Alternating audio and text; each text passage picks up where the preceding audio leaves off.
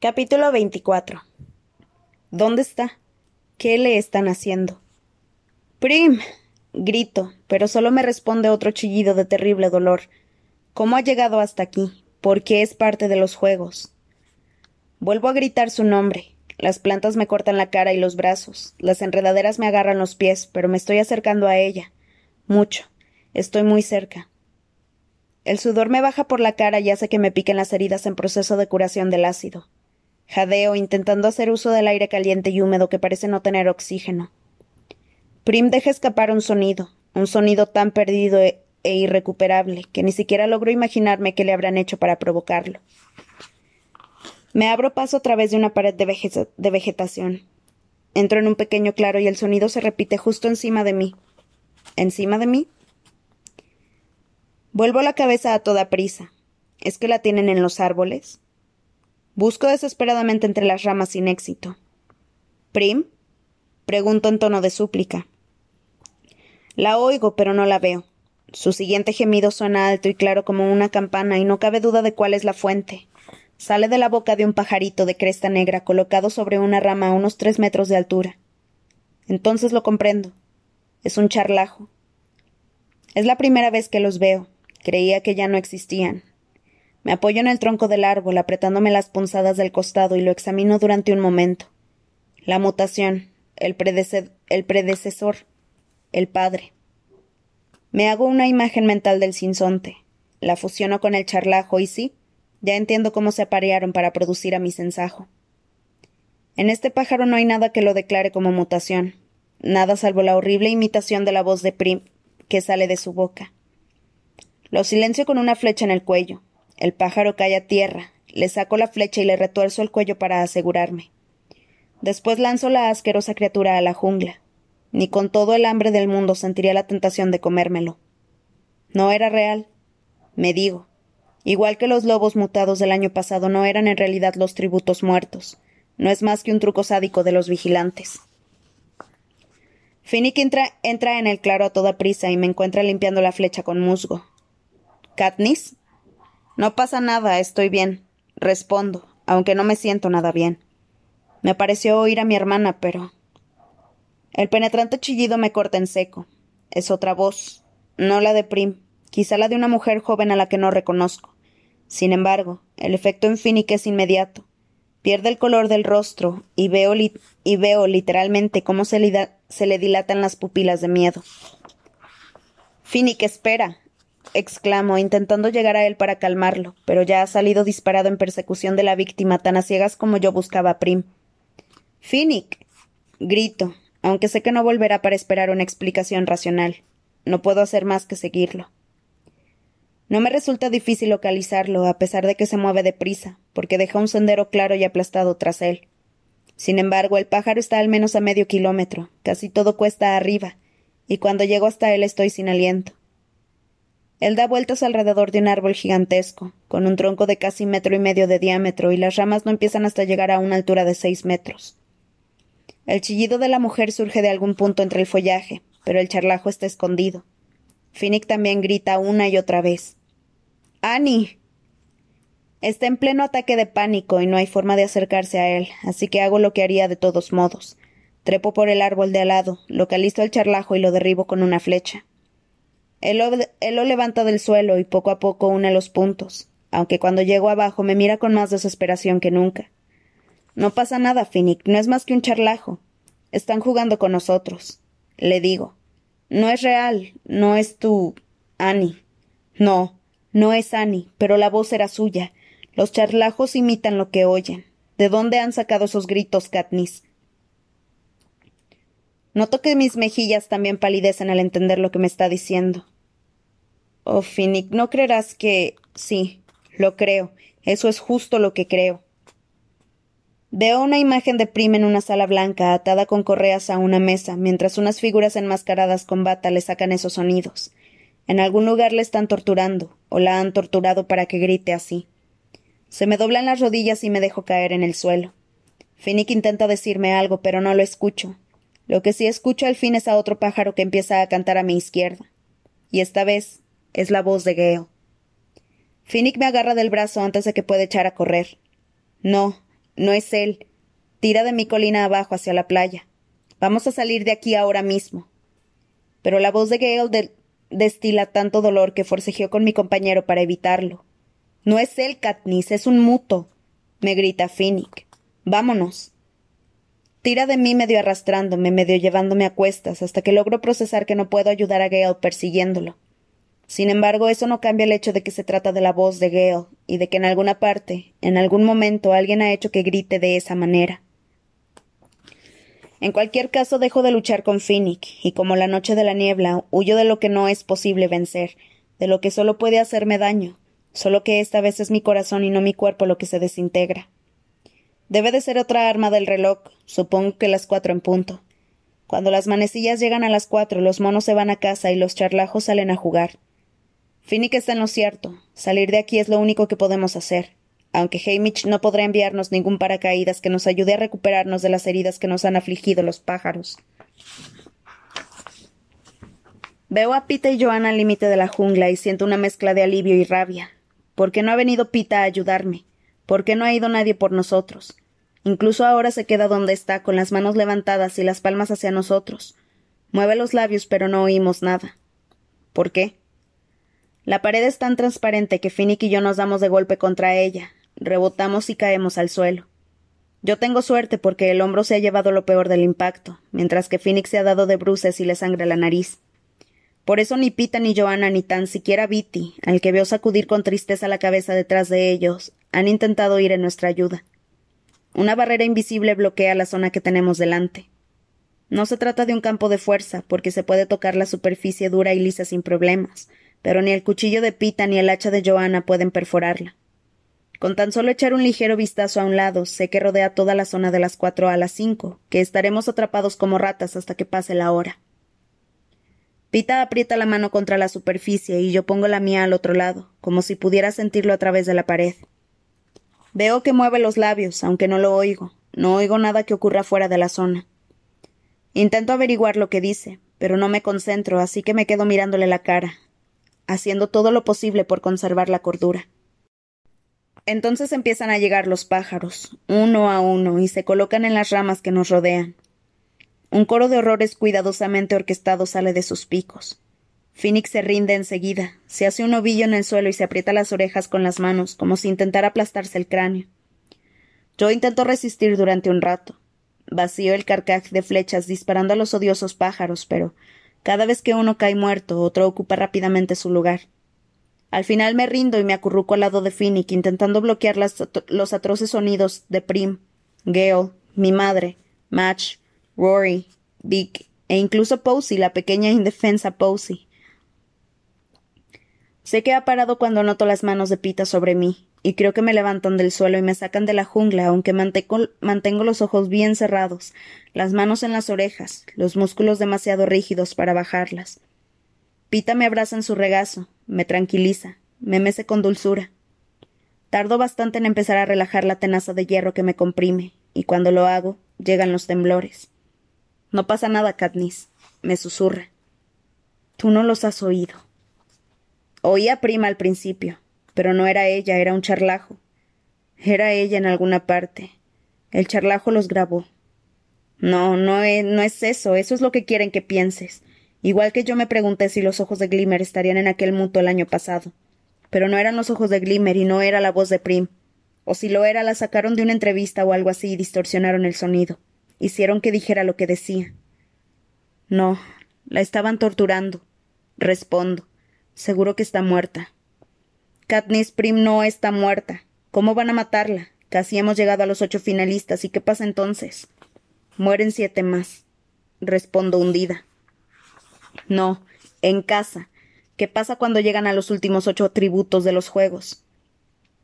Me levanta la barbilla para que lo mire. Me obliga a mirarlo a los ojos. ¿Qué pasa? Cuando llegan a los ocho finalistas. Sé que intenta ayudarme, así que me esfuerzo a pensar. ¿A los ocho finalistas? Repito. Entrevistan a tu familia y a tus amigos. Eso es. Entrevistan a tu familia y a tus amigos. ¿Y pueden hacer eso si los han matado a todos? No. pregunto no muy convencida. No. Por eso sabemos que Prim sigue viva. Será la primera que entrevisten, ¿no? Deseo creerlo, lo deseo de corazón. Sin embargo, esas voces. Primero Prim, después tu madre, tu primo Gale. Match, sigue diciendo él. Era un truco, Katniss, un truco horrible, pero solo puede hacernos daño a nosotros. Nosotros estamos en los juegos, no ellos. ¿Lo crees de verdad? De verdad, responde Pita. Dudo, pensando en que Pita puede hacerte creer cualquier cosa. Miro a Finnick para que me lo confirme, y veo que está concentrado en Pita, en sus palabras. ¿Tú te lo crees, Finnick? Le pregunto. Podría ser. No lo sé. Responde. ¿Podrían hacer eso, Viti? Grabar la voz normal de alguien y convertirla en. Oh, sí, ni siquiera es difícil, Finnick. Nuestros niños aprenden una técnica similar en el colegio. Claro que Pita tiene razón. Todo el país adora a la hermana pequeña de Katniss. Si de verdad la hubieran matado así, probablemente se encontrarían con un levantamiento entre manos, afirma Joana sin más. Y eso no les gustaría, ¿verdad? Echa la cabeza hacia atrás y grita. ¿Que se revele todo el país? No les gustaría nada. Abro la boca conmocionada. Nadie ha dicho nunca nada parecido en los juegos. Sin duda habrán cortado a Joana, lo editarán, pero yo sí la he escuchado y nunca más volveré a pensar en ella de la misma forma. Aunque no ganaría ningún premio a la amabilidad, está claro que tiene agallas. O que está loca. Se dirige a la jungla llevándose algunas caracolas. Voy por agua, dice. No puedo evitar agarrarla de la mano cuando pasa a mi lado. No entres ahí. Los pájaros. Recuerdo que los pájaros ya se habrán ido, pero sigo sin querer que entre nadie, ni siquiera ella. No pueden hacerme daño. No soy como ustedes. A mí no me queda nadie, responde Joana y se sacude mi mano con impaciencia. Cuando me trae una caracola llena de agua, la acepto en silencio, asintiendo con la cabeza, porque sé lo mucho que odiaría percibir lástima en mi voz. Mientras ella va por agua y busca las flechas, Viti juguetea con su cable y Phoenix se mete en el mar. Aunque yo también necesito limpiarme, me quedo entre los brazos de Pita, todavía demasiado alterada para moverme. ¿A quién usaron contra Finnick? Me pregunta. A alguien llamada Annie.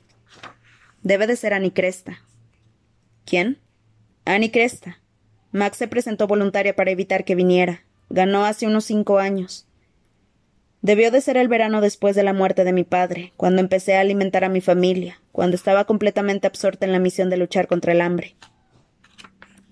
No recuerdo mucho esos juegos. Comento. ¿Fue el año del terremoto? Sí.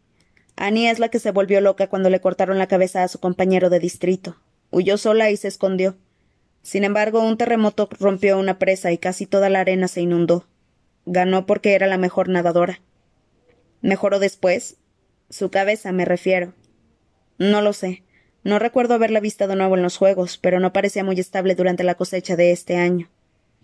Así que ese es el amor de Finnick.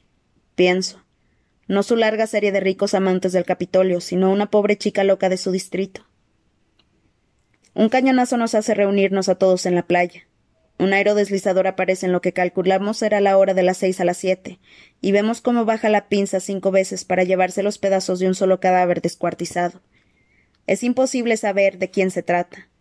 Pase lo que pase a las seis, prefiero no averiguarlo nunca. Pita saca un nuevo mapa en una hoja y añade CJ para representar a los charlajos de la sección de 4 a 5 y escribe simplemente bestia para la sección en la que hemos visto cómo se en la que hemos visto cómo se llevaban a un tributo hecho pedazos. Ahora ya sabemos qué hay en siete de las horas, y si algo bueno hemos sacado del ataque de los charlajos, es que sabemos de dónde estamos en el reloj.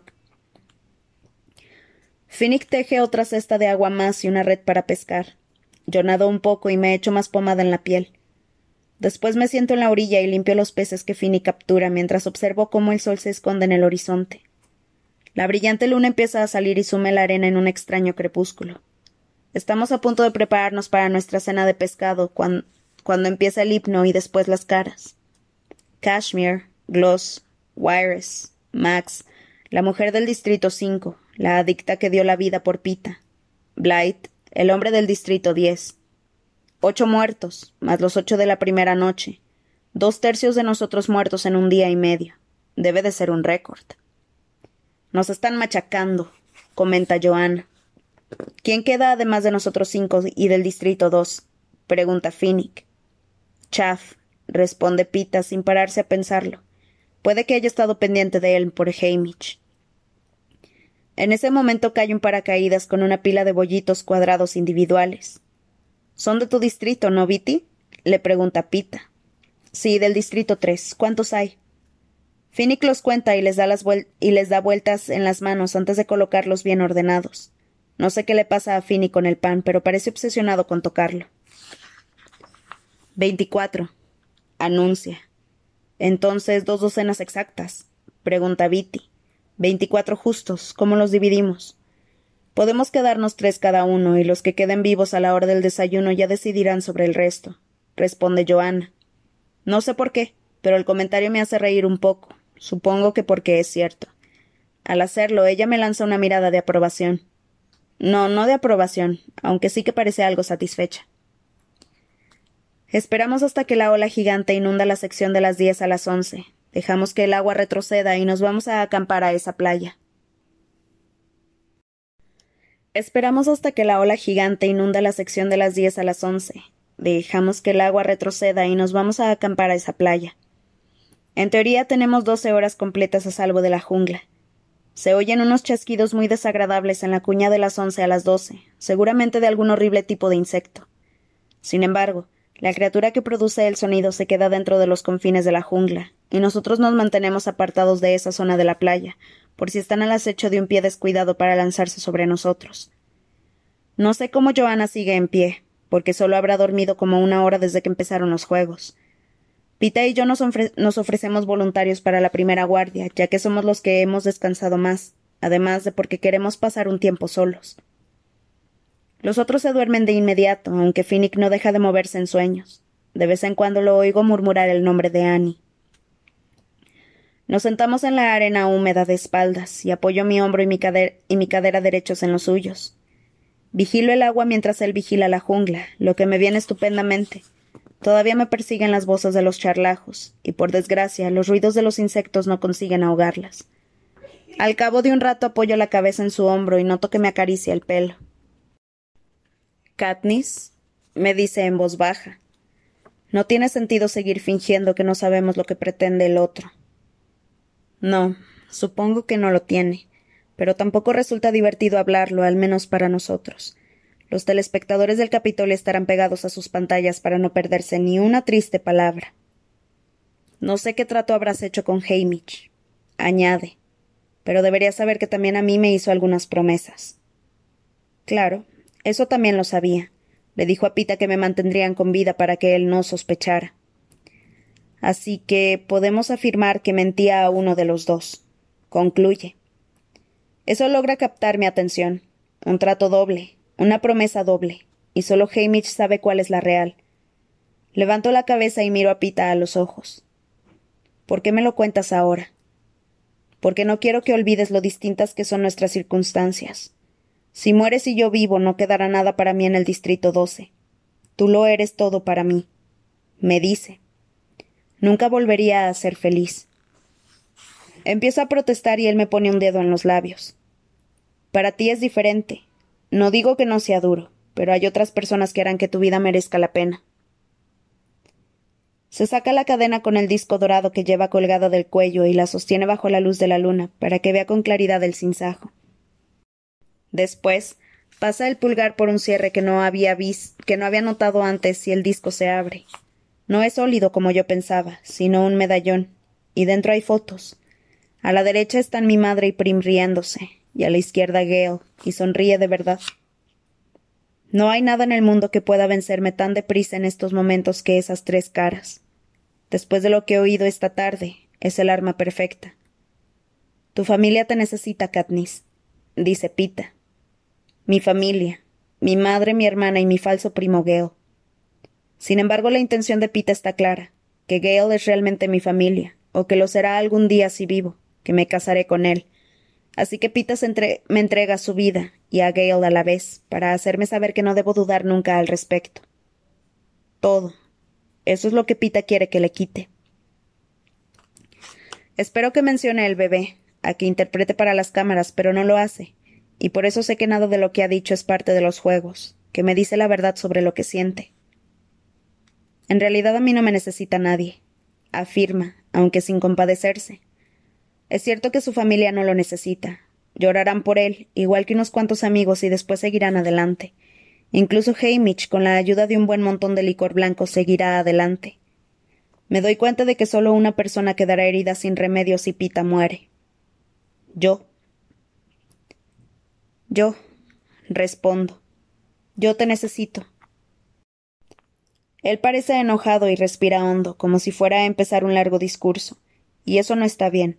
No está nada bien porque empezará a hablar sobre Prim, mi madre y todo lo demás y me confundirá. Así que antes de que pueda hablar, lo silencio con un beso. Vuelvo a sentir lo mismo, lo que solo había sentido en una ocasión, en la cueva, el año pasado, cuando intentaba que Hamish nos enviara comida. He besado a Pita unas mil veces, tanto en los juegos como después, pero solo hubo un beso que despertara un cosquilleo en mi interior, solo un beso que me ha hecho desear más. Sin embargo, la herida de la cabeza empezó a sangrar y él me obligó a tumbarme. Esta vez no hay nada que nos interrumpa salvo nosotros mismos. Y después de unos cuantos intentos, Pita se rinde y deja de hablar.